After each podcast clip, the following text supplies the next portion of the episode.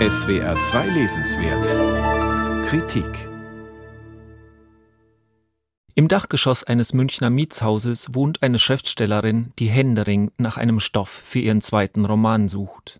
In ihrer Not beschließt die Frau, über die Bewohner ihres Hauses zu schreiben, mit denen sie sonst nichts zu tun haben will. Sie beobachtet, recherchiert, horcht die anderen aus, um schließlich entnervt aufzugeben. Das Leben hier ergab einfach nichts, denkt sie, packt ihre Sachen und flüchtet nach Berlin. Die angestrengte und anstrengende Autorin, die durch ihre Schreibblockade nicht sympathischer wird, ist nur eine Nebenfigur im neuen, zweiten Roman von Katharina Adler. Aber ihr Nachdenken darüber, ob ein ganz und gar gewöhnlicher Alltag als Stoff für eine Geschichte taugt, ist zentral. Denn worüber sie nicht erzählen kann und mag, weil es angeblich nichts hergibt, darüber hat Katharina Adler einen herrlichen Roman geschrieben, der bodenständig bleibt und zugleich beschwingt daherkommt. Es ist ein humorvolles Buch, das sich, wie sie selbst sagt, nicht abwendet von den Problemen dieser Zeit. Die Menschen, von denen Katharina Adler erzählt, sind Durchschnittstypen mit zu wenig Geld und ohne soziales Prestige, die eher selten Romane bevölkern. Da ist Uli, der gern Kreuzworträtsel löst und so eine Reise nach Ägypten gewinnt, die er aber nicht antritt, weil er am liebsten zu Hause sitzt. Valeria ist Kassiererin im Supermarkt und lebt mit ihrer Tochter in einer viel zu kleinen Einzimmerwohnung, die sie nur allzu gern verlassen würde.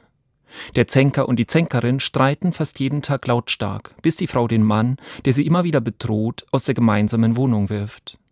Viele der Hausbewohner sind in teils problematische Beziehungen verstrickt und doch wirken sie nicht wie eine triste Notstandsgemeinschaft. Die größte Strahlkraft entwickelt die starke, stachliche Igelhaut, eine mit 40-jährige Schreinerin, die im Hinterhaus ihre Werkstatt hat. Sie ist das Zentrum des Romans und der Mittelpunkt der Hausgemeinschaft. An ihrer Werkstatt muss jeder vorbei und die meisten bleiben für einen kurzen Plausch stehen. Denn die Igelhaut ist zwar gern für sich und liebt ihre Unabhängigkeit, aber zugleich hat sie für alle ein offenes Ohr.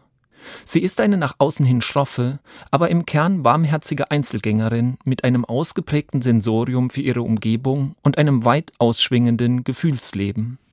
An guten Tagen, schreibt Katharina Adler, brachte eine Igelhaut etwas Widerständiges, ja Rebellisches mit sich. An schlechten fühlte sie sich darunter, als sei ihr tatsächlich ein Stachel ausgerissen worden.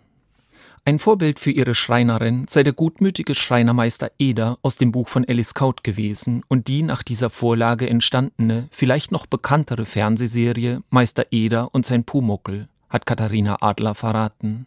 Aber auch von der Figur des Monaco-Franze, dem von Helmut Dietl und Patrick Süßkind entworfenen galanten Münchner Lebenskünstler, habe sie sich leiten lassen.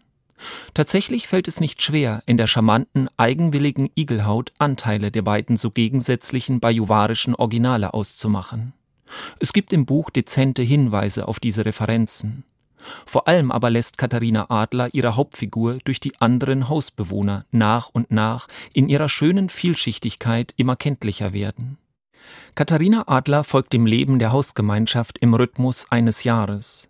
Zu Beginn ist es Winter und Igelhaut reist als unfreiwillige Nutznießerin des Kreuzworträtsel Hauptgewinns nach Ägypten in den Sommer. Dem sich anbahnenden Herbst am Ende und damit einer gewissen Mattigkeit gehören nur noch wenige Seiten. Dazwischen liegen ein Frühlingserwachen, eine Sommerliebe und ein Sommerfest.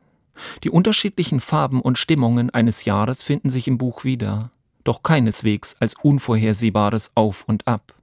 Der Roman lebt gerade nicht von spektakulären Entwicklungen und Wendungen. Die Menschen, die unverstellt und lebensnah in ihrem Alltag gezeigt werden, sind am Ende keine anderen geworden. Aber gerade das macht die Qualität des Buches aus. Mit stilistischer Eleganz und erzählerischem Esprit fängt Katharina Adler die Schönheit des Unspektakulären ein. Sie wirft ein warmes Schlaglicht auf ganz gewöhnliche Leben und bringt sie alle zum Leuchten. Katharina Adlers Igelhaut ist im Rowold Verlag erschienen. 288 Seiten kosten 22 Euro.